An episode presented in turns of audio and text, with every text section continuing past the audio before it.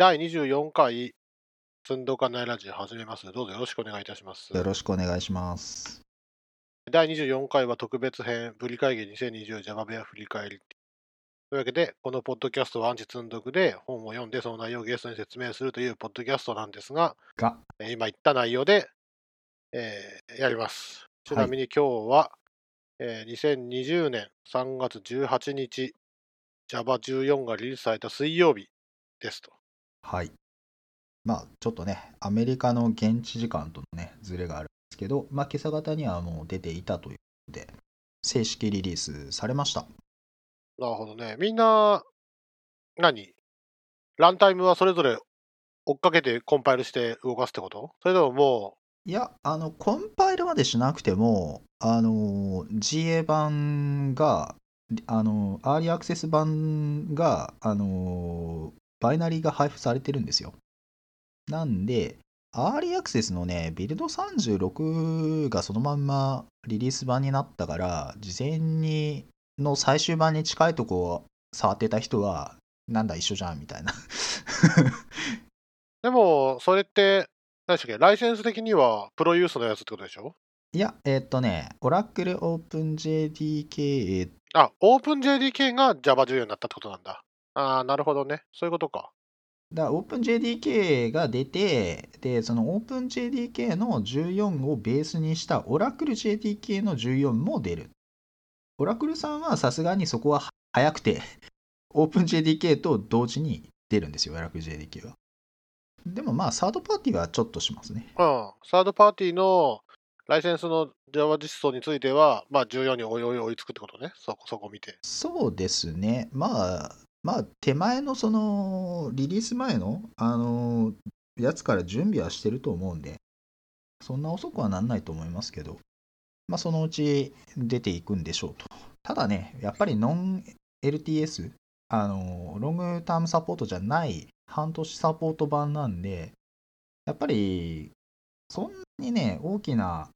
あの、イベントではないというか、まあまあ、その半年間の最新をかけてる人は触るけども、ロングタームじゃないから、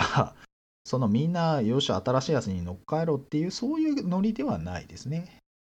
うん。まあ14の新しい機能を試した人は、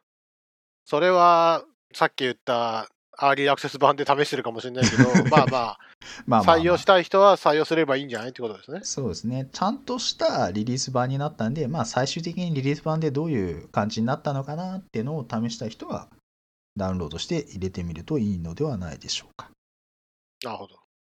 いやーね、エフェクティブ Java はい。の本、読み終わる前に Java 新しくなっちゃいますよっていうのが、もう次が LTS 出ちゃいますよになりそうで、怖いっすね。怖いですね。LTS が17、今14、15、16、17、あと1年半。いやー、あと1年半か。今んとこ終わらない予定やな。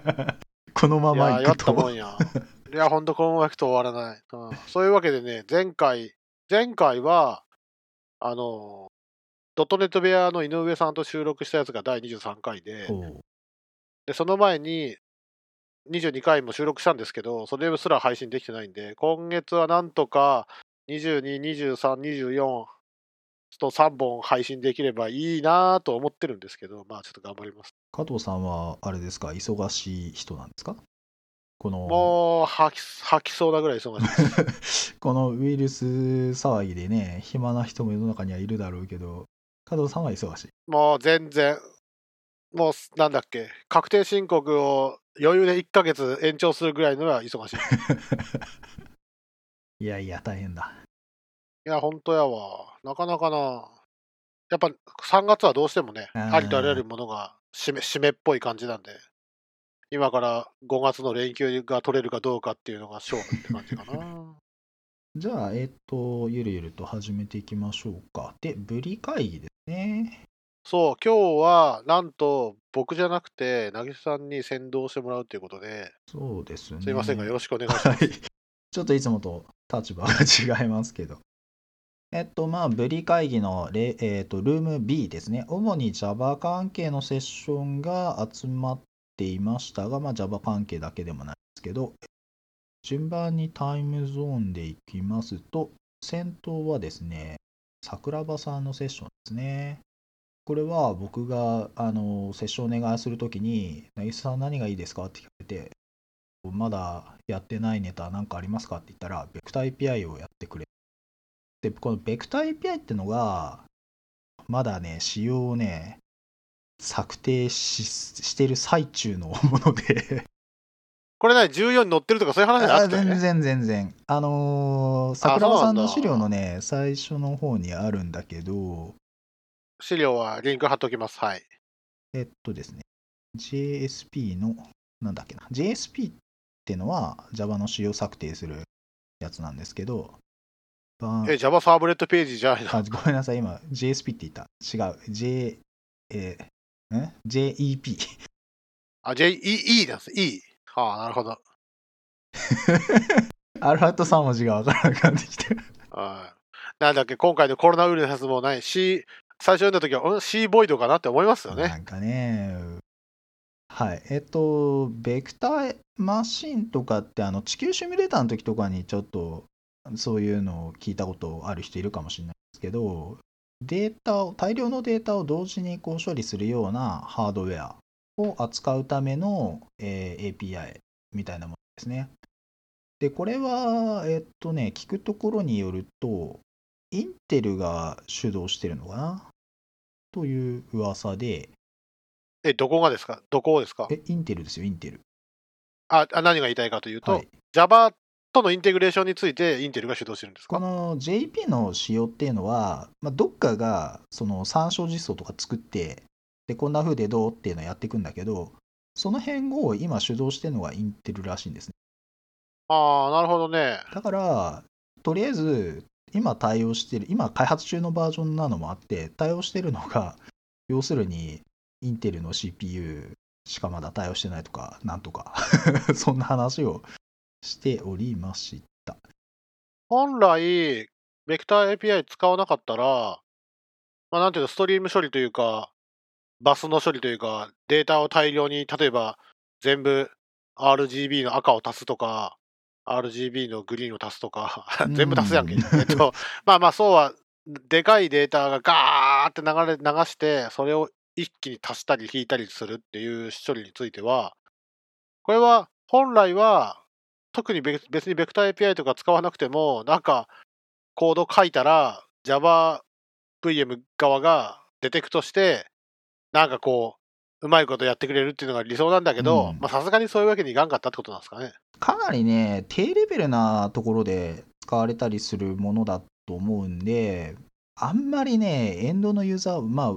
あ、ソフトウェアのその業務とか、割と高レベルのところを書いてる人が直接触ることはないんじゃないかなという気がします。ただ、まあだいぶ、まあ、なんていうんですか、今の Java の使われ方からするとニッチな方ではあるんでしょうけどね。ただやっぱ大量のデータってあるんですよ。まあ AI 関係のそういうデータとかもそうだし、画像処理みたいなのもそうだし、データベースとかでも出てくるのかわかんないですけど、そういうところのあのパフォーマンスチューニングにはおそらく使われてくるんじゃないかなという気がします。で、あ、えっと、見つけました。JEP334、334番で、これがね、あ、これは資料、これ資料に載ってるわけじゃないです資料に載ってなくてね、今探してたんです。で、この JP334 は、えっと、まだね、ターゲットどこっていうのは決まってないんですよ。リリースがね。か。JEP334 でググったらいろいろ出てきますね。あれ、ちょっと待って、334、ん334違うなはなんか違うぞ。コンスタンツ API とか書いてありますな。んか違うな。本当かよ。あれ？なんか、自分のメモが間違ってんのか？3? 338みたいですよ。あ、これだ。338。めっちゃ間違ってんじゃん。失礼しました。はいえーインキュベーターはい、338で、これが、えーっとね、た、えーっと、どこ見れるんだっけ？うーん、まだね、どこに、どこでターゲットで出すとかね、書いてない。この OpenJDK Java.net すら JEPS すら338見てますが、あーなるほどね。これ分かりやすいですね。概要が書いてあって、ゴールが書いてあって、ノンゴールが書いてあって、動機、モチベが書いてあって、Description 詳細が書いてある。ああ、なるほどね。で、まあ、要は、その、並列処理するための、あの、ハードウェアを扱えるような、まあ、扱えるっていうか、効率的に扱えるような API を作りましょう。という話題なんですね。で、まあ、ゴールはね、まだ全然先の話で、要するに今 Java14 出たけど、もっともっと未来の話ですね。そのうちこんなことができるんじゃないか。今こういうところで策定していて、えー、まあ未来が面白いよねっていう話をしてもらったというですね。なるほどね。ああ、やっぱなかなか、いわゆる不動小数点算とかマルチメディアとか、あとメモリ、キャッシュにヒットするとかそうもそうだけど、結局やっぱり Java 使ってても低いレイヤーを意識してコード書かなきゃいけない世界っていうのはなかなか終わんないですね。そうですね。ただまあそれを結局 API の中とかそういう低層で隠蔽してくれて、こうあのいわゆる高級言語というか高レベルのプログラムする分にはあんまり気にしなくていいっていうこれ知らんかったら大変なことになるそうそうそう。でも、それ言うとね、さいあのストリーム API とかもそうだけど、その関数型言語的なアプローチを使うようになったのも、マルチコアというかミニコアの CPU で効率よく演算できるようにするために、まあ、効果的だよねっていうんで、そういう方向性に来てたりとか、そういう、あの業界全体の流れみたいなのがあるんですよね。で、まあまあ、そこに、まあ、関連しているというか、結局、CPU がただひたすらクロックアップすればよかったっていう時代は、もうとっくに終わってしまったんで、並列化してどうにかしてパフォーマンス出さないとっていう時代感なんですよね、今。なので、こういうベクター API というか、ベクターコンピューティングですね、が必要になってきますと。昔、なんだっけ、開発といったら C プラまあ C プラで書いたとして、マイクロソフトのライブラリーをみんな使ってるのコンパイラーとかリンカーを全部使うんだけど、早くしたかったら、そこだけインテルさんのリンカー、ライブラリーのリンカー使ってコンパイルしてもらうとか、やっとったな。まあ、中の突っ込んだ話とかはね、まあ、こう難しいんですけど これまた JavaVM レベルでね、うまいことやってくれまあ、先は長いという感じああ、そうなんですか？だけど、まあでもなん、なんていうかな、みんな使いたい人は使ってんじゃないですか？いやいやいや、まだね、あの、お試し版の、これ、アーリーアクセスとかにも載ってなくて、これを試したい人は、あの、自分でビルドしないと いけない JDK を自分でビルドしないといけないこれのね、サポート版をね。アーリーアクセスまだ未公開。まあ、それぐらいまだこれからというような機能性。まあ、ちょっとね、そういう未来の Java のね。というところで、えー、まあ、桜庭さんの話、まあ、これ、あのー、あんまりね、話されてない話題というか、新しい話題だから、あの、あんまり耳新しいあのネタでやってもらいました。ということで、桜庭さんはそういった形でやっ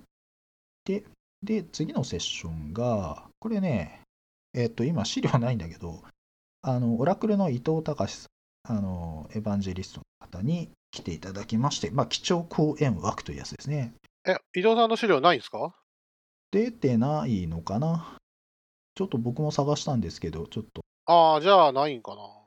ツイッターとか追いかけないといけないことが多くて、えっと、伊藤さんの方で、えー、話していただいた内容としては、まあ、要は Java の現状というところですね。はい。で、エンタープライズ Java 最前線と、えっとね、ちょっと半分ぐらい僕聞けてなかったけど、えっと、おそらく前半はね、あの、Java の、J、JDK の今の現状みたいな話されてたのかなちょっと聞いてないんでよくわかんないです。で、後半、えーと、エンタープライズ Java の最前線、要するに JavaE って今どうなったのっていうあたりの話かな、をしていただいて。JavaEE ですね。JavaE ですね。JavaE というか今、ジャカルタ E、要するに、えっ、ー、と、Eclipse のところだ。Eclipse の財団に、あの、JavaE が移管されたんですね。普通の Java と、普通の Java とそれは何が違うんですか？エンタープライズエディション JavaE は、要するに Web サービスの、あのーサーブレットとか動かす仕様とかを規定しているのが JavaE なんですね。規定してるっていうのは、仕様が追加されてるってこと？そうそうそう、普通の Java の JavaSE、要は JDK ダウンロードしたときに動く一式の API の他に、そのサーブレットを動かすための API っていうのが別にあって、これはだから JavaX サーブレット API みたいなやつがあるんだけど、この辺は普通の JavaSE ダウンロードしたら中に含まれてない。ああ。じゃあ、オラクルさんが提供してるわけでもないんですね。えっとね、Oracle から、えー JavaE のそのインターフェースみたいな、あの、抽象クラスのあのものは提供されてたんだけど、中の実装、要するに Web サーバーの実装とかは、ベンダーが作るんですよね。IBM だとか、まあ、国産だと富士通だとか日立だとか、その JavaE が動くコンテナを作って売ってるわけですよ。で、そういうところが実装を作って、でも、あの、表のインターフェースのクラスは共通で、その、サンが提供してたやつ、まあ、昔のサンが提供してたやつを共通で使ってるから、サーブレットはどこの会社のコンテナに載せても標準機能だけ使ってる分にはどこでも動きますよっていうことになってたわけ。で、その JavaE の仕様が移管されちゃって、Eclipse ORG に移管されたんで、で、ここでね、えー単に移管されたって話だったらそんなに揉めなかったんですよ。ところが、あの、オラクルが、えっ、と、外部に移管したやつに Java から始まるパッケージ使うのはま、あの、まかりならんっていうのを言い出したわけですね。ああ、なるほどね。で、Java の標準 API は Java パッケージなんですけど、その他に JavaX っていうパッケージを使ってるやつがある。サーブレットとか JavaX パッケージなんですけど、このパッケージちょっと外に出すからにはちょっと使い続けるのはいけないぞと。確かね、あ名前が嫌だって？えー結局、今の現状維持、要するに今今出してる JavaE の仕様までに関しては JavaX パッケージ使っていいんだけど、そのそれ以後の拡張していくやつが、要は Java パッケージ使って、なんかいろいろ、JavaX パッケージ使っていろいろこう追加されていくのを嫌がったみたいな話らしいんですよね。先頭、先頭5文字に JavaX ってあったら嫌だっていうことうね。ん、だからもうその公式の Java の公式系のパッケージ名ってのを勝手に使っちゃいけないよっていうそういう関係があってねでまあ要するにジャカルタ E それで大揉めなんですよ大揉めになったんですよ でパッケージ名変えなきゃいけないってなってそれって要するに互換性的にはね完全に断絶しちゃうわけでどうするよってなまあ少なくともソースコードそのままでは通らないですよね。そうそうそう。インポート分全部ね、置き換えなきゃいけないんだけど、で、どうするよ。ちょっとずつ変えていく、それとも一気にやっちゃうみたいな話になって、投票があったんです。で、一応、投票の結果、その、いやちょっとずつ変えていくって無理やろうって話になって、まあ、一発一気にやって変えちゃいましょうよと。なるほどね。せーのでいくせーので。っていうのが JavaE9 か。それいつぐらいの話なんですか？ジャカルタ、ジャカルタ EQ だ。で、えージャカルタ EQ の実装を、えージャカルタ EQ 向けの実装のトムキャットがトムキャット10系なのかな？あでも、なんかだいぶ最近なんじゃないですか？トムキャット10とか。あーもう出たばっかぐらいですよ。ああ、なるほどね。結局それになるとパッケージが変わってるんで、まあ、新しいパッケージ試したければそちらでどうぞと。で、コンバーターかなんかを提供するような話があったかな。え、コンバーターはね、ソースコードをコンバートするのそれとも、バイナリーをうまいことやるの？クラスファイルでやんないとね、すでにコンパイルされてる、なんつうの、ミドルウェアみたいなやつとか動かないですからね。はい。大ごとになりますよ、それ。てか、の乗っ取れるのは、乗っ取れるっていうのはすごい話や。いやー、Java のクラスって、クラスファイルの中にパッケージ名まんまあの書かれてるんですよ。フルパッケージでクラス書かれてるから、まあ、置き換えれば置き換えれるんでしょうけど、まあ、バイナリーを置き換えるってこと？おそれはすごい話やな。ねおそどうしてるん、どうするんでしょうね。だから、今後の未来の予想としては、その JavaEQ 以前以後っていう大きな壁ができるだろうっていうのがあるんですね。で、この EE が揉めてたのもあって、まあ、まあ、それだけじゃないんですけど、あのサーブレットコンテナっていうか、そのウェブサーバーの実装、各種ベンダーが出してるその辺が、なかなかその Java11 対応できなかったんですよね。記号感とか出て。ああ、そうなんだ。うん、それでね、Java8 が、なんかこう、Java8 延長する話につながってくる。あー ええ結構、なんだ、なんだかんだっつって、ね、Java の1.6だ、1.8だって悪口言ってきたけど、もうそこから出せなかったのはみんな出せ出せなかったんだね。だから、トムキャットで運用しているところとかは Java11 化できちゃうんですけど、なんかその、ウェブサーバー、IBM のやつとかだっけな、まだ11対応できてないんじゃん。まあ、詳しく知らないんですけど、まあ実装はそうなっちゃってるってことね。そうそう、あの、モジュールの影響とかすごい大きかったみたい。なんで、まだ11で安定して動くっていうか、まあ、11に乗り換えれるウェブサーバーってなった時に、まあ、選択肢が、まあ、ウェブサーバーっつうかね、まあまあ Java E コンテナってのが、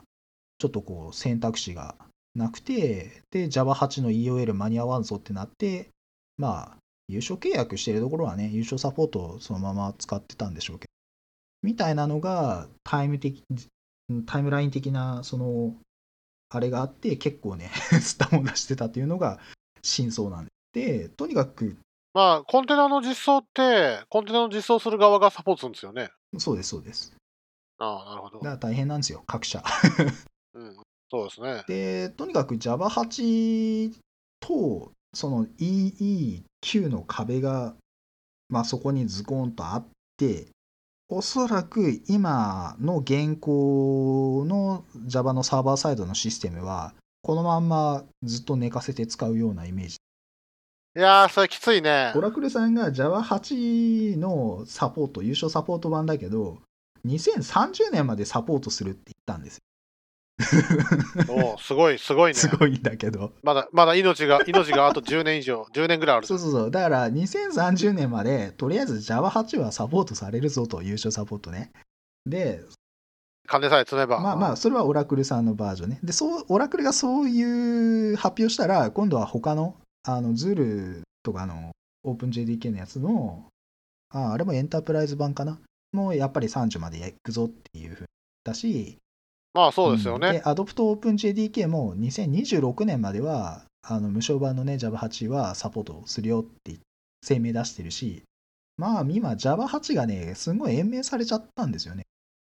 うんうん。で、おそらく今後のみ、これから5年後ぐらいの Java 界を行った時に Java8 のシステムイコール古い、ね、あのレガシー Java の世界っていうレガシー Java の世界を象徴するのが8だろうみたいな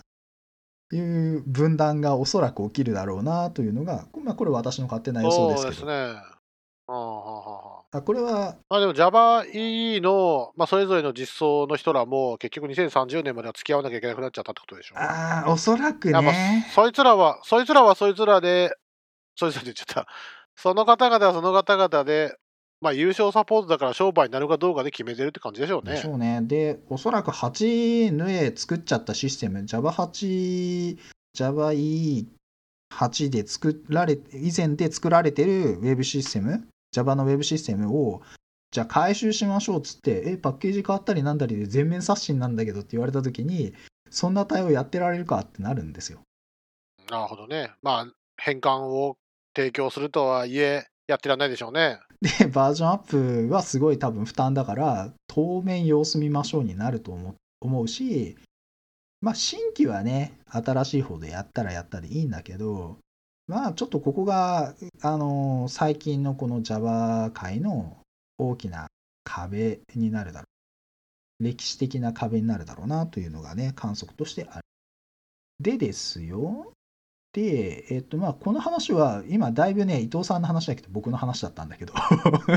今今のはね、伊藤さんがそう言ってたわけじゃないということは断っておきます。で、えっと、まあそういう背景も一応ありつつ、今ね、あの、Java のね、マイクロプロファイルっていうのが出てきてますね。で、これ何かっていうと、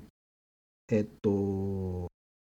要するにね、クラウドなんですよ。クラウドとかコンテナとかで動かすときに、メモリフットプリントの軽いものが必要だとかそういうのが出てきて、要するに、なんだろう、クラウドのすごいクラスタリングされてるウェブサーバーのイメージのやつとかって、なんかこう、負荷が高くなってくると、サービスのインスタンスがこうポコッと立ち上がって、で、増えるみたいなことをするんだけど、そうなると、起動時間がすごいこう短くないと困る。まあまあ、そうでしょうね。ですね。で、それ以前の世界って、起動時間が遅いのとかあんま気にしてなかったんですよ。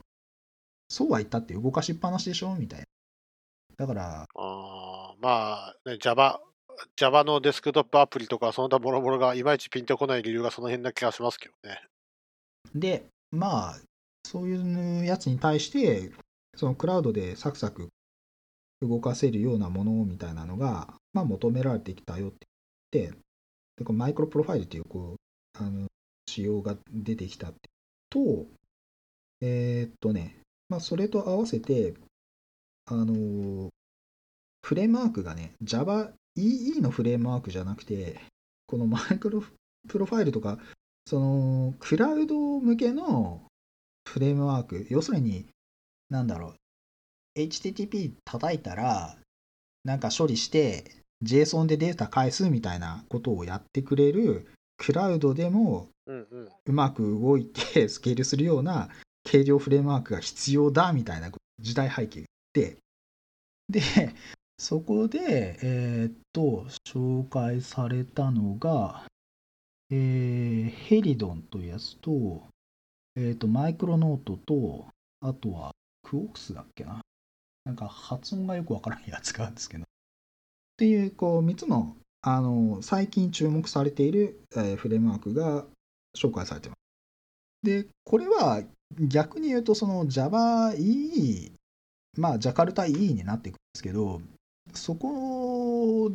がまたちょっとこう、はっきりしなくてごちゃごちゃと、その別にいい企画に乗らなくても十分なんじゃね？みたいな判断がおそらくあるんでしょうね。うん。というので、えー、まあまあまあ、そうは言っても全く無軌道にやると互換性も何もないからマイクロプロファイルベースでみたいな。そういうちょっとこう、要は脱サーブレット的な、うん、ものがね、えー、動きとしてはあるよ。で、この話はね、あの、最近出た本でね、みんなの Java っていう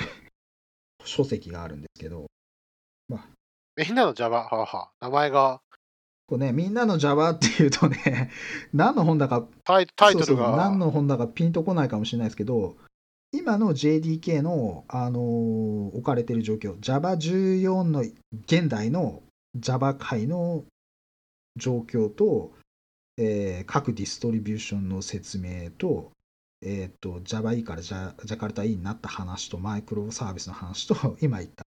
えー、計量フレームワークの内容と、あと、グラル VM ですね。といった、なんか今の Java の 土台の部分の話が全部載ってる本です あ今、なんだっけ、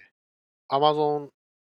Kindle ストア見たら、みんなの Java、副題が OpenJDK から始まる大変革期って書いてあるんですけど、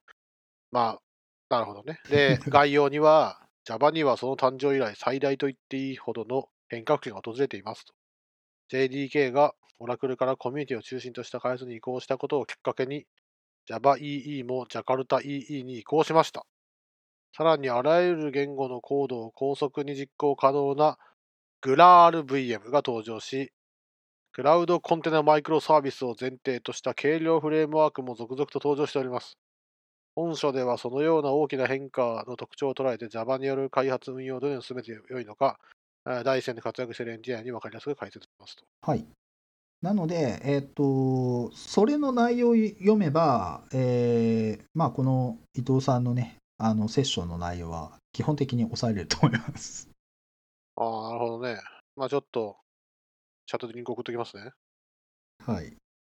やっぱなんだかんだ言って、ライセンスが変わったんですよってだけじゃなくて、それをきっかけにいろんなことがガッと変わろうとしてるっていうのは事実で、でかつみんなつやってるであろうウェブの周りが特に変わっちゃうってことなんですね。まあ、ライセンスがきっかけではないような気がしますけどね。なんか、クラウドの波っていうのは、もともと別にあって、で、それと、えー Java, E えー Java SE のね、そのオラクルがライセンスの方針変えましたよっていう、その話とは全然別に、今度は Java, Java EE の移管の話は別途動いてたわけです。まあ、その、じゃあ、一気に来ちゃったんだ。そうそうそう、そこら辺の、まあ、もろもろがいろいろ重なって、現状の今、混沌とした状況にあると。だから今、Java のウェブサービスはね、ちょっと難しい時期にありますね。あまあ、要は何を採用したらいいのか、要はトラディショナルに行くのか、最新を採用するのか、両極端になるっていう感じなんですかね。そうそうそう、だからね、どうしたもんかって、ちょっとね、今、採用、アーキテクチャ採用は難しい気がします。でね、僕、最近、こうなぜかね、ドットネットのね、あの、プロジェクトのね、あの、技術選定になぜか関わってるんですけど、はいはい。楽でいいんじゃないですか？どうなんですか ?Java に比べて。いやー、これがね、ドットネットも今、あの、ドットネット5への移行期で、ちょっとね、タイミングが難しいって。あのー先月、先月じゃない、今月か。あ先月末やったかな。マイクロソフトの井上さんと収録したけど、まさにその話題で盛り上がりました。でしょだから、ドットネット界も今、ちょっとこう変革期で、あの技術選定というか、採用が難しいタイミングで、Java も今変革期で採用難しい時期で、つまり IT 業界採用難しいんですよ。そんなことないですよ。他にも選択肢ありますよ。そこで、あれですか、Ruby とか言ってみますか？そうそうそうそう。?Ruby 大勝利ですか？ちょっと浮気していただいて。うんいやー、まあわかんないですけど、とりあえず Java 界と .NET 界今ね、ちょっとか変革期で、まあ、やっぱ本当、おっしゃった通り、クラウド対応とあとライセンス、オープン化ですよね。その辺がなんかトリガーでいろいろみんないろいろやって、じゃあこの際はっきりさせとこうやってところがすごいある気がします。まあ、なんせクラウド対応がね、大きな課題で、特にその大規模エンタープライズみたいな世界になると、クラスタリングして、サーバー何十台と動かしてみたいな世界なんで、そういう時に、こうね、あの、クラウドでスケール、その負荷に応じてスケールするとか、そういうことを言い出すと、こういう難しい話になってくる。いや、本当ね、僕が何年前だっけ ?10 年ぐらい前か。10年ぐらい前、トムキャット、トムキャットで実装してたのはもう完全にスケール考えて、あとやっぱ高いサーバー買って、それが活かせるのは Java だからっていうことで、Java で、えー当時はなんだっけ？シーサー2か。シーサー2使ってあれこれやってたな。まあ、だからその世界から、あの舞台がだんだんずれずれてきてっていうか移り変わってきて今そのクラウドだったりとかそういうところに移ってきてるで結局クラウドに行ったり、まあ、Kubernetes みたいなの使ったりとかしつつ結局大規模やってるっていうのが Java 界なんですよ。そうね、Java のほ元々の哲学としてはね、そういうのがいいはずで、今、コンテナ、コンテナっていう言葉がいろいろ出てて、果たしてそのコンテナがどういう意味のコンテナかっていうのはいろいろあると思うんですけど、うん。ね、Docker コンテナなんて本当は使わなくても JavaVM だけで閉じてれば、ね、JavaVM の数で JavaVM、Java 上のプロセスのインスタンスの数が横にスケールすれば済んだかもしれないんですけどね。なかなかそうはいかずに結局コンテナ、リラックスコンリラックスコンテナというか、え Docker コンテナか、Docker コンテナでスケールするってことになっちゃったけど、なかなかね、そうそう結局ね環境ね Docker でどことコンテナにして環境を作ってそれをたくさん並列に作ってみたいな。まあそんな世界がねあるわけですまあなんせエンタープライズのねクソ大規模なやつはめちゃくちゃ難しいし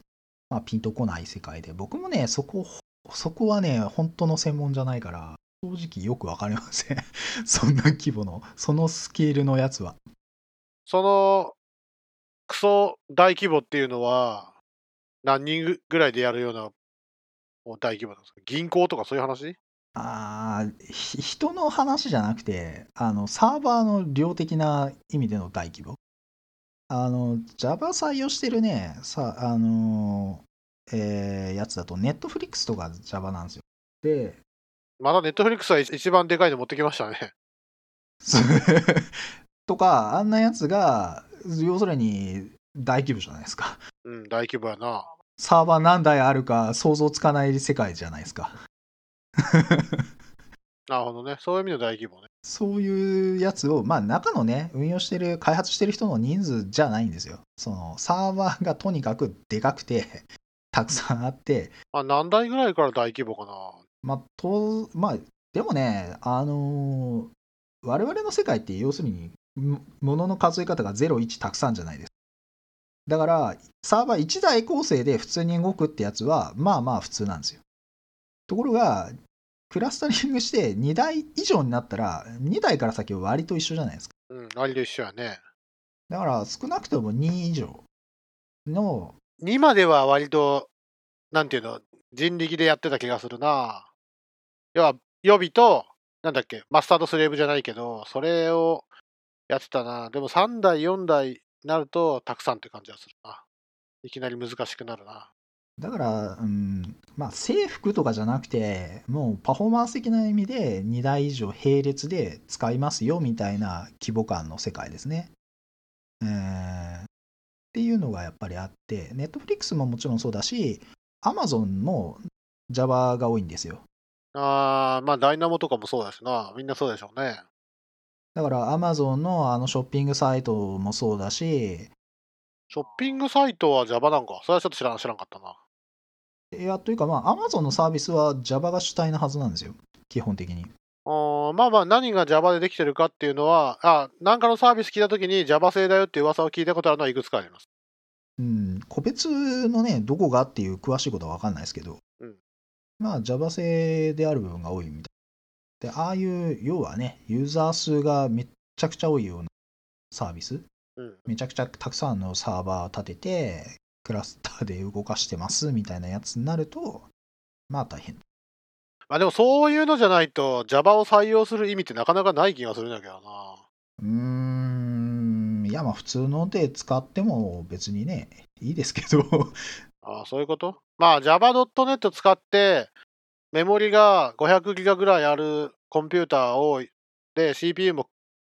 もうすごい数のコア乗ってるやつの超速いやつをオンプレで動かすっていうのは一番ありやなとは思うな、確かに。多分最大限の性能出るわ。あーまあ、それのね、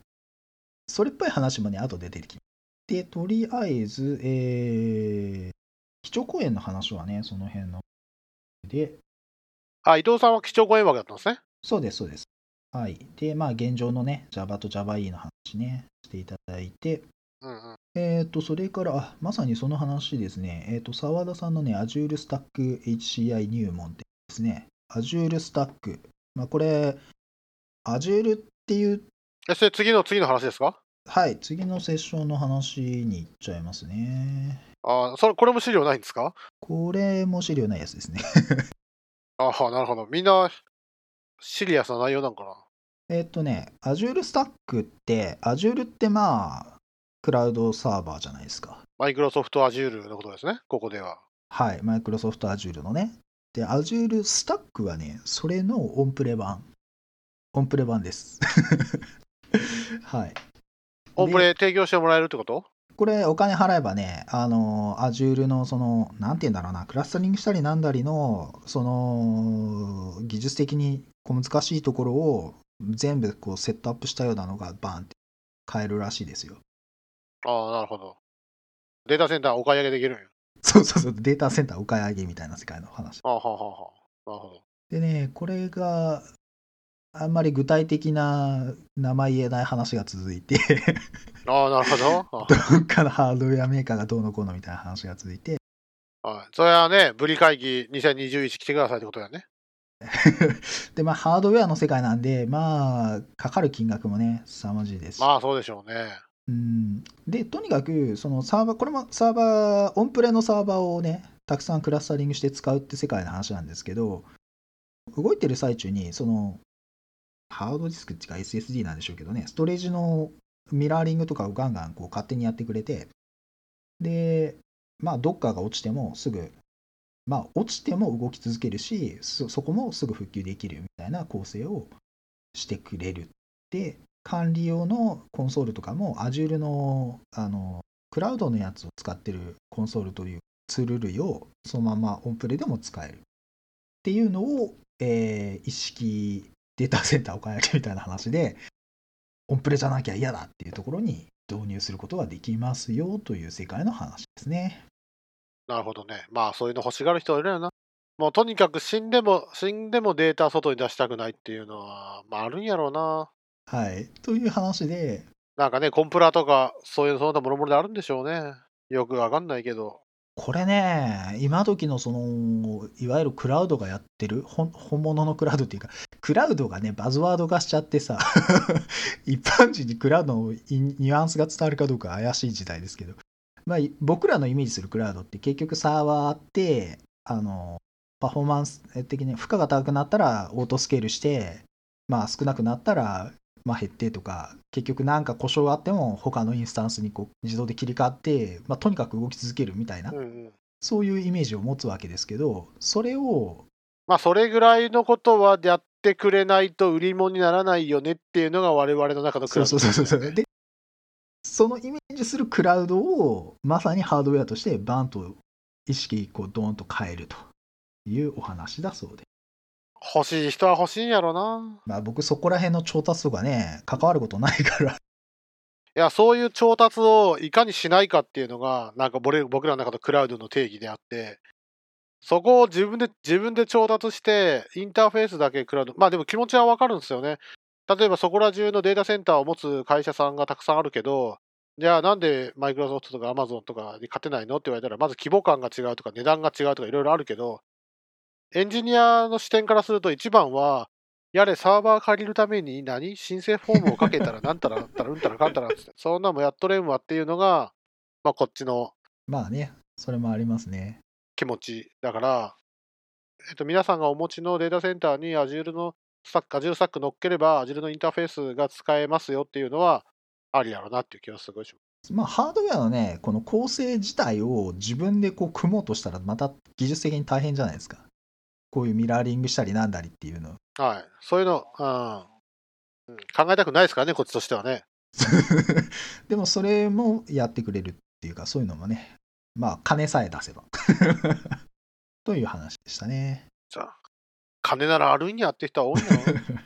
まあまあ、ね、コンプラ守ろうと思ったら金積むしかないっていう人らはもうそれ導入するしかないですもんね。まあね、まあ、軽くうん千万以上の世界の話ね、億単位の世界の話ですけどね。はい。まあそりゃそうでしょう。それね、できるんならやるよって感じでしょうね。金あるんだったら。こっちは金がないとか時間がなくてパブリッククラウド借りてるわけで。いやまあでもパブリッククラウドはねあの小規模にちょっとだけやるっていうのにも便利ですからそれはそれでねちょっと両方に両方に触れますけどねとそれからそれから次のセッションがえークラウドサービス AWS、Azure、GCP それぞれの、えー Text to Speech を比べてみた池原さんこれはねあのー音声、えっ、とね、電話をかけると、音声ガイダンスが流れて、あのーなんだっけ、ボタンピッてやったら、どこどこに、あの、つなぐとか、そういうやつの自動応答とか、そういう API をやってる会社さんです。池原さんはツイリオさんですよね。そうです、そうです。それです。はい。ツイリオさん使って前実装しようとしてたのは、金沢ゴミの日ってプロダクトがあるんですけど、ゴミの日が一目でわかるってプロダクト。それで、あの、ゴミの日を音声で知らせようっていうのをツイリオでやろうとしてたことがあります。今ほどスマートスピーカーとかなかったんで、電話すると、あの、11夜町は明日ゴミの日で、あ、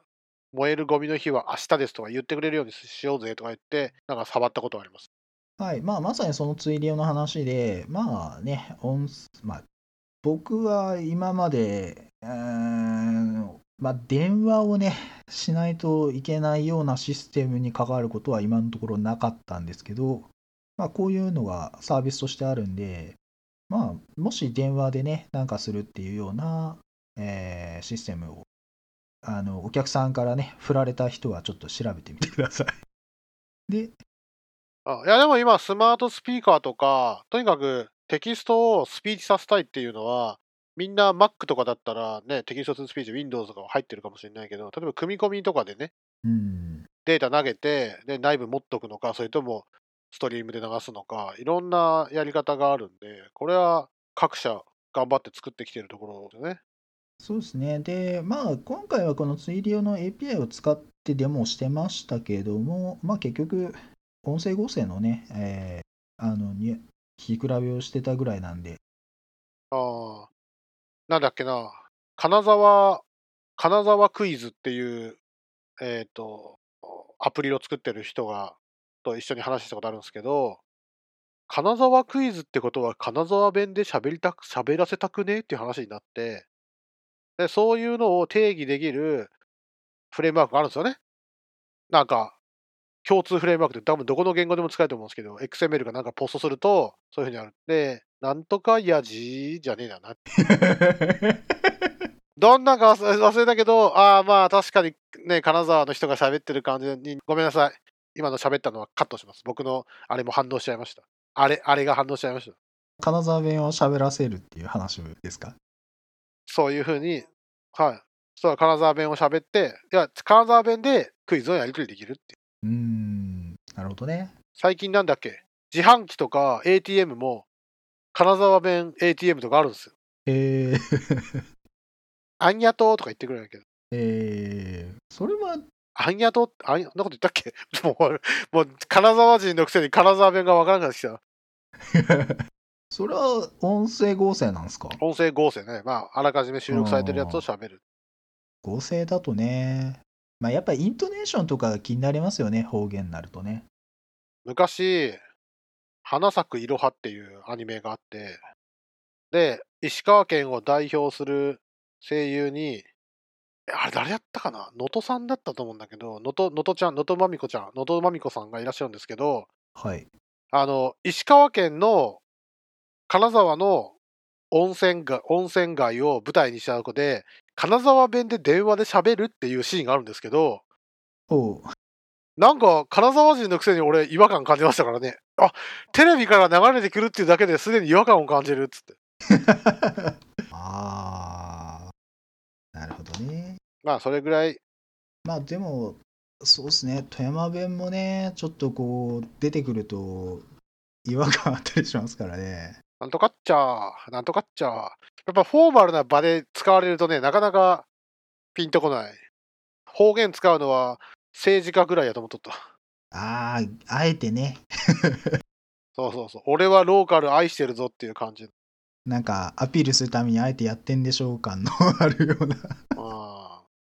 いやー、なんだっけ、敬語を使うとよそよそしいと思っちゃう人っていると思うんですけど、それのもっとぐっと近くなる版のつもりなんでしょうけどね。まあでもね、あの地域の会合みたいなところに、なんかこう、政治家先生がこう来て、なんか挨拶していくみたいなシーンとかだと、やっぱりこう地元のおっちゃんがコテコテの富山弁で頑張られみたいな話するわけじゃないですか。なんとか、なんとかられー、なんとかられーとか、なんとかっちゃーとかかな？うん。そうそうそう。まあなんかそういうノリはね、ちょっとありますけどね。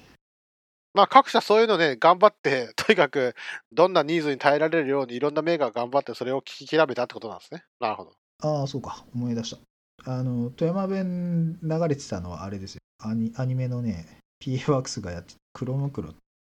アニメ劇中でめっちゃ富山弁で喋るキャラがいて。あははまあ、まあ、ほら、PA さんはさ、PA さん富山ですよね。そうそうそう、地元だからね。ああ、だから、地元愛発揮してほしいな。これねあこれはね、違和感のない富山。まあ、違和感がない富山弁がテレビから流れることに違和感があるんだけど。ああ、いや、ほんとそうやわ。うんでもね、あのー映画のね、剣岳天の木ってあるんだけど、あれはね、ちょっと富山弁不自然な感じでした。ああ、難しいな。なんとか語、指導とか書いてあるけど、まあ、なかなかな。うん、なんか、ニュアンスなんなんつうんだろう、イントネーションとかになんか違和感あったりとかあるんで、だから方言真面目にあの人工うん合成音声で喋らせようとしたら、そのニュアンスの、うん、ニュアンスっていうか、違う、イントネーションか、イントネーションの調整とか、めちゃくちゃ難しいんじゃないかなね。そうでしょうね。多分、確率的にはできないから、本当機械学習とかでなんとかしてほしいっていうところなんやろうな。うん。ね。で、方言話者って言っても、また、富山弁ってざっくり言っても、西と東で違ったりとか、結構そういうのもあるから、だからまあ難しいでしょうね。なかなかね。そうでしょうね。あはい。さて、その次は、えー、あ、そうか、この後ね、ビジュアルスタジオコード、VS コードですね。で、えー Java 開発すると、まあ、ID、ID の動きとしてはどんなもんよっていうデモをやってましたね。あ。おー、熱いね。あーちなみに、再度確認しますが、渚さんは何をお使いですか？え、僕、僕はね、一番よく使ってるのは Eclipse。インテリジェも使うけどね。あー僕は、僕はインテリジェなんで、他の IDE を使ってみたか。それはすごいな。あうん、ちなみに VS コードは、えっ、とね、中身っていうか、まあ、VS コードってその言語の、えっ、と、まあ、プラグ、プラグインっていうかな、言語サーバーって言ったっけ？なんか、コンパイルするようなところとか、そういうのを、なんか作り込んでやると、まあ、どんどん拡張できるよみたいな作りになってるはずなんですけど、VS コードの Java プラグインの、その、コンパイラだとかなんだとかっていうところの実装は Eclipse のものを利用してるんです。えー、プラグイン入れたらそれが全部やってくるってこと？まあ、要は VS コードに Java の開発用のプラ、プラ、まあ僕はあんま詳しく知らないんだけど、プラグインみたいなの入れると Java が要するに開発できるようになるわけですよ。で、その部分の中身っていうか、そのコンパイラだとかの実装とかの、まあ結局 Eclipse ってオープンソースだから、まあそこから引っ張ってきて使ってるんでしょうね。まあ、要はコンパイラーとつなげるレイヤーはそこを持ってきた利用したってことなんですね。そうそうそう、そんな感じらしくて、だから VS コードで Java 書く場合の中身は Eclipse なんですよね。だからね、Eclipse なんかいらんかったんや、みたいなこと言ってる人いるけど、Eclipse なかったらお前の VS コードの Java コンパイル動かんだよ、みたいな。あーいやー、なんでもね、後で作った方が勝ちますからね。そうそうそうそうそう。だから、Eclipse のね、Eclipse っていうか、あまあ Eclipse なんだけど、あれって IBM がもともと GUI のフレームワーク GWT っていうのを作って、そいつのなんかプラグインとかでなんか構成する、まあそういう大きなのがあったわけですよ。で、それは別に Eclipse 専用のもんじゃなかったんだけど、結局、まあ Eclipse ぐらいでしか今使われてないんじゃないかな。で、そいつが結局重たいみたいな、プラグインをこうバーって読み込むところが重たいみたいなのがあって、VS コードはなんかね、うまいことをごまかしてる感じですね。あの、遅延ロードしてる。あーいや、それ、ちゃんと、えっ、と、別のエディターから使えることが証明されて素晴らしいことじゃないですか。だからね、結局側の問題なのかな。なんか、Eclipse の最初に全部読み込むのが遅くて鬱陶しいみたいな。あの、起動が遅い感。あの、動き出してしまえば僕そんなに重いとも思ってないんだけど。まあ確かにね、起動は遅いから。俺、これ使う前に何使っとったかな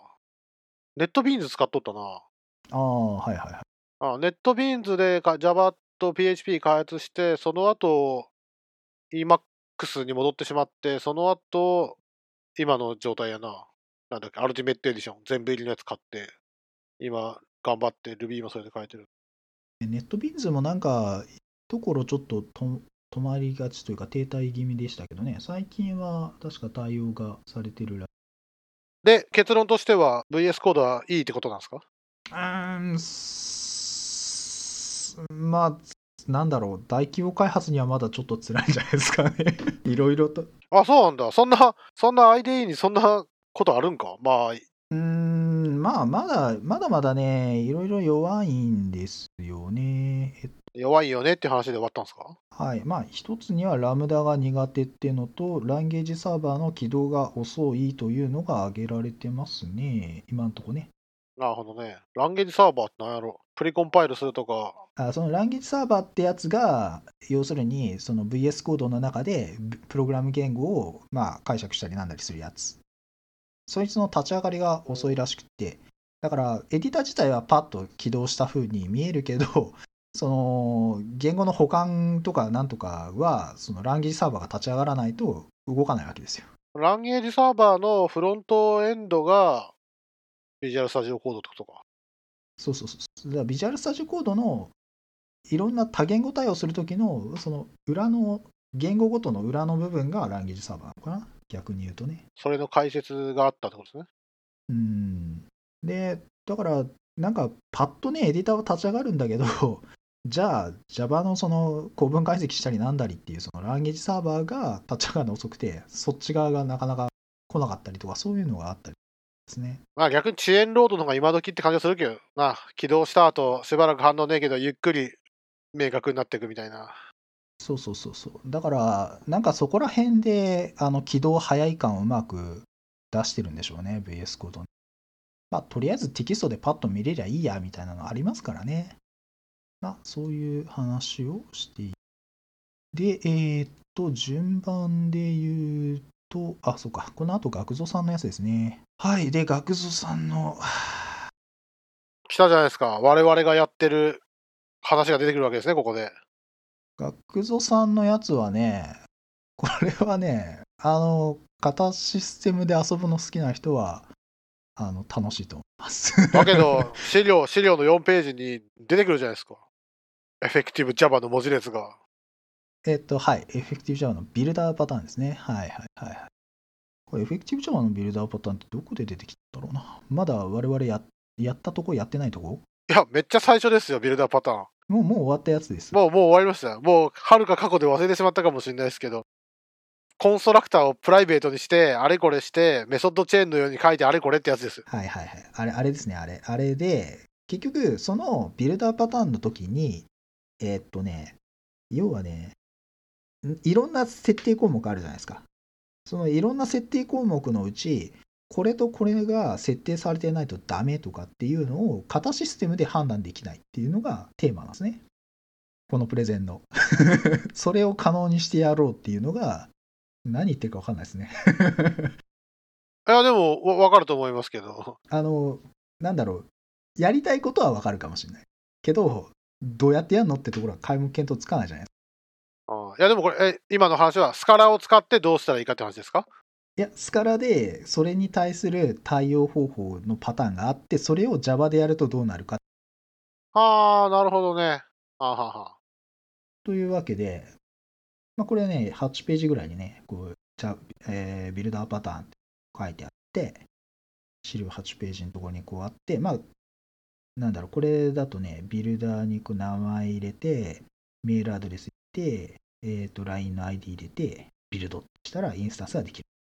で、名前が必須で、まあ、メールとか LINEID これはオプショナルですよ、みたいなパターンですね。何を設定したら OK なのか。要は、この必須パラメータと必須じゃないパラメータがあって、えー必須パラメータはあの指定してないといけないんだけど、あのランタイムエラーになランタイムエクセプションでしかこう出せないじゃないですか。コンパイルの時点で、いやいや、ちゃんと必須なやつ設定してないでしょっていうのが、あの、コンパイルエラーできない。ああ、なるほどね。普通に考えたらできあははつまり、例えば名前とメールアドレスが必須ですよと。こうすると、えっ、と、前回覚えてるビルダーパターンだと、ビビルダードットネーム、カッコ名前、カッコ閉じる、ドットメール、カッコメールアドレス、カッコ閉じる。ってやって、まあ作るんだけど、まあメールアドレスわからんから名前だけにしとくかって言ったら、普通にコンパイル通っちゃうんだけど、そこを引数足りねえぞエラーにしたいしたい。んですよね。したい。コンパイルでしたい。ああで、メールアドレスねえぞエラーは実行事例外は簡単だけど、コンパイル時エラーはできないじゃんっていうのをなんとかするってことですかね。そうそうそう。ああ、なるほどね。で、テーマは分かったと思うんですけど、りどうやってやるかが皆目見当つかないでしょ？つかないね。あの、うんプルリクでエラー文句を言うって感じじゃないですか。プルリクを通さない。はい。で、まあ、これはね、名前付き引数があればね、あの省略可能なやつとかすると、まあ別に問題ないんですけど、で、まあこれ11、12ページか。12ページぐらいから、スカラでやるときに、こういうテクニックがありますよっていうのをこうね、説明してるんです。で、これがね、微妙に難しいんですけど、まあ、型システムでうまいことやるんですけど、具体例、うん具体例もこれもスカラのコード読める人なら16ページ。ああ、なるほどね。で、えっと、17ページからの解説が分かりやすいですね。まずこう、ステータスっていう型を定義します。で、これを継承して OK 型と NG 型を作ります。次にビルダーにチェックしたい条件を表す型引数を宣言します。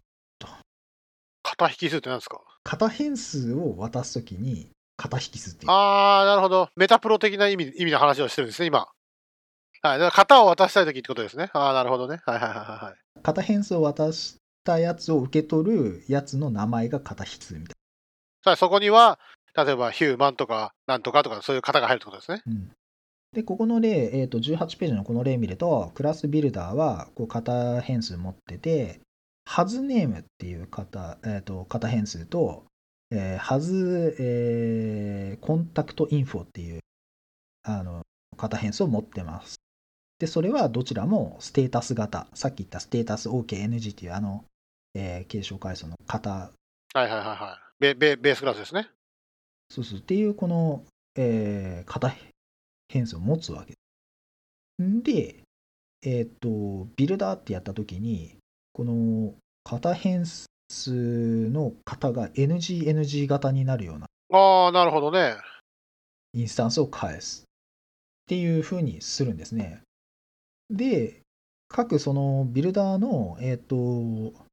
パラメータをこう、ネームだとかメールアドレスだとか、こう、やる変数をやると、この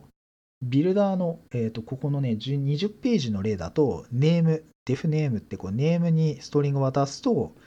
返すのがビルダー OK ハズコンタクトインフォ型。要するに、えっ、と、ネームの部分は OK になりましたよっていうのを型変数で表現うん、なるほどね。で、えっ、と、ハズコンタクトインフォは来たやつ、そのまま返しますって設定で、ああ、そっか。で、メソッドチェーンだから、そのままビルダーを返して、さらにまたドットしてもらうってことね。あで、これで、えっ、と、21ページに解説があるんですけど、こう、メソッドチェーンでこう呼び出してった結果、ビルダー OKOK っていう型になったら、OK ですと。で、満たしてなければ、こう NGOK とかになって、ああ、満たされてないねっていうのが、型変数で表現できるっていう、これを Java でやってみましょうっていうのが、えー、まあ、趣旨です。趣旨というか、骨子というか。これ、引数が10個あったら、これ10個これ書くんですね。必須引数が10個あったら。そうそう、型変数がね、10個になっちゃうんだけど、なるほどね。まあ、そういう感じでやると、まあ、型システム的に一応できますよという。で、24ページからこ今日の本題。これを Java で再現しよう。で、これを Java でエミュレートすると、まあ、こんな感じになりますよっていう話がこの後こう書かれてるわけですね。だから、まあ、一応テクニカルだけど、できないことはない。ただ、実用性があるかっていうか、こう、使う人が便利かっていう話になると、うんっていう話なんですけど、まあ一応、まあ頑張ったらこういう表現ができますよっていう、まあ、そういう話なんですね。コンパイレラーにどうやったらできるの ?NG、NG は分かったけど、NG の場合、コンパイレラーっていうのはどうやって表現できる？まあ、ちょっと読んでみます。ありがとうございました。はい。というのが、まあ概要です。概要を踏まえた上で、まあ細かいとこ見ていけば、まあ一応理屈はわかるかなという気がしますね。これが学蔵さんの資料ですね。非常にね、興味深い内容だったと思います。はい。で、えー、そしてその後は、えーオレキューさんですね。オレキューさんね、直前で体調不良で来れなかったんですけど、えーちょっとネットでつないでね、リモートセッションをしていただきましたと。ああ、素晴らしい。なんとかね、元気になって来年はちゃんとブリを食べに来てほしいところですが、本当ですね。はい。で、内容はね、えーっと、クロスドメイン間のセッション管理というやつで、要するに、ドメインの違うサイト、複数のサイトで、わえーっと、シングルサインオンをしたいっていう話。まあ、結構あある話ですね。そうそうそうそうそうだなんか、なんだっけ、id.service.com とかでログインしたら、なんか SNS も使えれば、ファイルサーバーも使えれば、なんとかも使えるみたいなねそう。そうそう。全部違うドメインのやつが使えるみたいなね。そうそうそう。まあそこでね、ドメイン分かれてるから困るんだっていう話なんだけど、まあでも大体サービス分けたいもんね。認証サービス、えー SNS のサービス、アプリも変えたいですからね。まあせめてね、サブドメインとかならいいのかもしれないけどね。さて、で、まあそれの話ですね。えっと、シングルサインオンをするときのやり方が、これはね、えー、オースとかでやってるやつみたいな。えっと、これは、いややり方っていうか、実装、アプリ側の実装なんですよね。えっ、と、そうですね。えっ、と、スライド8ページ目とか見ると、認可のコードが、はい。はい。で、認可コードファイルこんな感じでやりますせというのがあって、で、これユーザー体験、ユーザーとしてはこういう動きになりますよっていう話と、18ページぐらい行くと、うまくいかないやつがあって、これは OOS やな。そうそうそう。ああ OOS でダメなパターン？まあ、セッションが食ってないとダメやろうからな。ログアウトしたときに片っぽログアウトされてもう片方行くと残ってるみたいなこと起きるんでまあこのねああ、ああ、なるほど。まあ、セッション残ってるから、まあ、その可能性はあるか。うん、いや、要はサーバー側はもう、もういいやって言うけど、ってことね。うん。でこれをうまくやるためにこの変更やってみたいな話とかをまあしているわけですようん、なるほどね。でうまいことできましたという、えー、と結論が27ページのとこですね。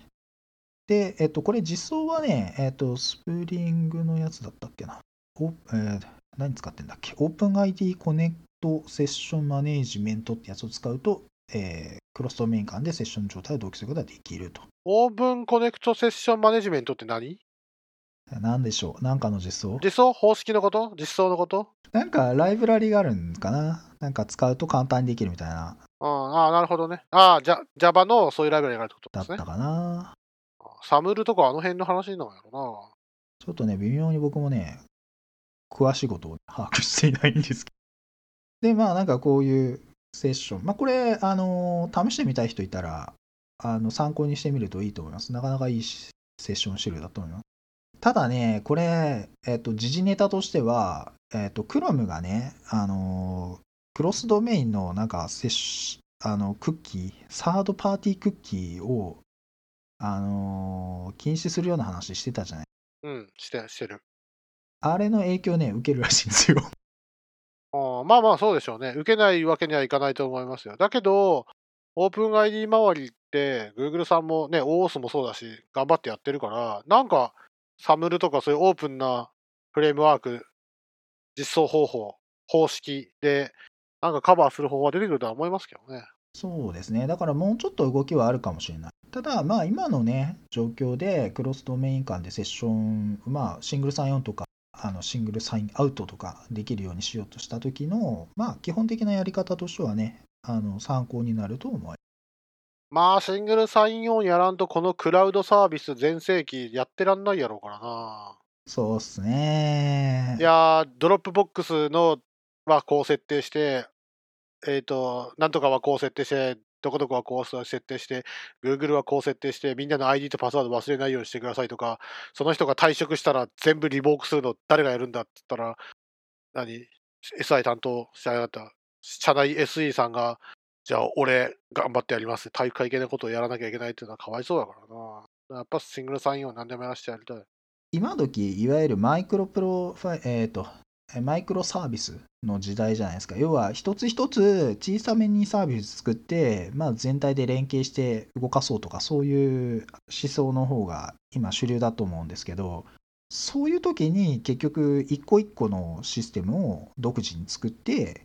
で、それをこう連携して、全体のサービス全体をシングルサインオンで、えーとログインできるようにしたいみたいな。そういう話になった時にこういうことになってますね。いやー、それがいいよ。いやー、ほんとそうや。何事もそうや。うん。そうじゃないとやってらんないよ。というわけで、なかなか、なかなかあの興味深いというかね、あの実用度の高い話だったかと思います。これでブリ会議、あとは美味しいもの食べて帰ったって話ですね。そうですね、えーセッションは以上。いやー、ありがとうございました。はい、こんな感じの内容でやっておりましいやー、やっぱ Java の部屋も行きたかったな。た。いや、僕もね、来年は収録も頑張ってほしいな。そうっすね、録画とかね、しとけばいいんですけどね、本当はね。うんうん、ちょっと考えよ考えますか確かに見たいですもんねで僕もねあの自分が聞きたい話をお願いするわけですよああこれは興味持てるなっていうセッション内容でね この辺できますよっていうのが来た時にじゃあじゃあこの辺で多少ねあのセッションのそのこれとこれとこれ話できますけどどれがいいですね？みたいな話だったら一応なんかこう受けそうなねう。そうですね。はいという感じでねいやー、はい、ありがとうございました。じゃあ2021もぜひこの調子で頑張りましょそういう感じですね。だから、まあ内容はね、なかなか良かったと思う。セッションの。う。そうですね。セッションスライドも公開されてないやつがあるからぜひ来てほしいな。来年は。そうですね、ぜひとも。なかなかね、濃い話をしてるんですよ。あの、北陸でこのクオリティのセッションが聞けるのはなかなかレアけ、レアというかね。ブリ会議だけ。いや、でもね、Java チャンピオンが来て、Java エヴァンジェリストの人が来て、ここ1年の、あの、新しい話題とかをバーンってやってくれるっていうのが、もう、例年のね、あの、毎年のことになってますから、ここ話聞くだけで、もうちょっと1年分のいい話が聞そうですね。まあ、少なくとも、ね、今回の流れで言うと、Java の現状とか、次は Vector API が実装されますよとか、えっ、と、次の方は伊藤さんの話と、その次は何でしたっけ？えっ、と、ちょっとすいません、失礼しましたけれども、えーと池原さんの話があって、ガブさんの話があって、オレキューさんの話があってって感じですね。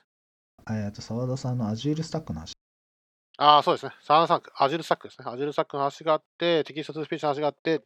まあ、なるほどなっていう感じやな。実装からクラウドの、要はね、SI 的な話から、SI 的違うな。インフラ的というべきか。インフラ的な話から、その他もろもろまで多岐にわたって、なかなか熱い。そうですね。やっぱ、何でしたっけ、セッションにタグが必要ですね。まあでも、個人でお願いしてるから、当日までタグが決まんないってのあると思うんですけど、まあ一応大枠でね、こういう感じの内容でみたいなのはね、あのーうん、示し合わせてはいますから、方向性ぐらいはね、決めれるとね。まあ、そうすれば部屋の移動ももっとしてもらえるのかなっていう感じはします。そうそうそう。だから、質はね、あのそれぞれのセッションになかなかいい質のセッションしていただいてまして、まああとは、それをね、ちょうど聞きたいところを聞きに行けるようにしたいですね。はい。うん。まあ来年もちょっと頑張りましょはい。来年もね、頑張ってやりましょう。いや頑張って面白いセッションをしようと。じゃあ、今日はこんなところで、24回こんなところで、次25回も聞いてください。はい。じゃあ、どうもありがとうございました。はい、ありがとうございます。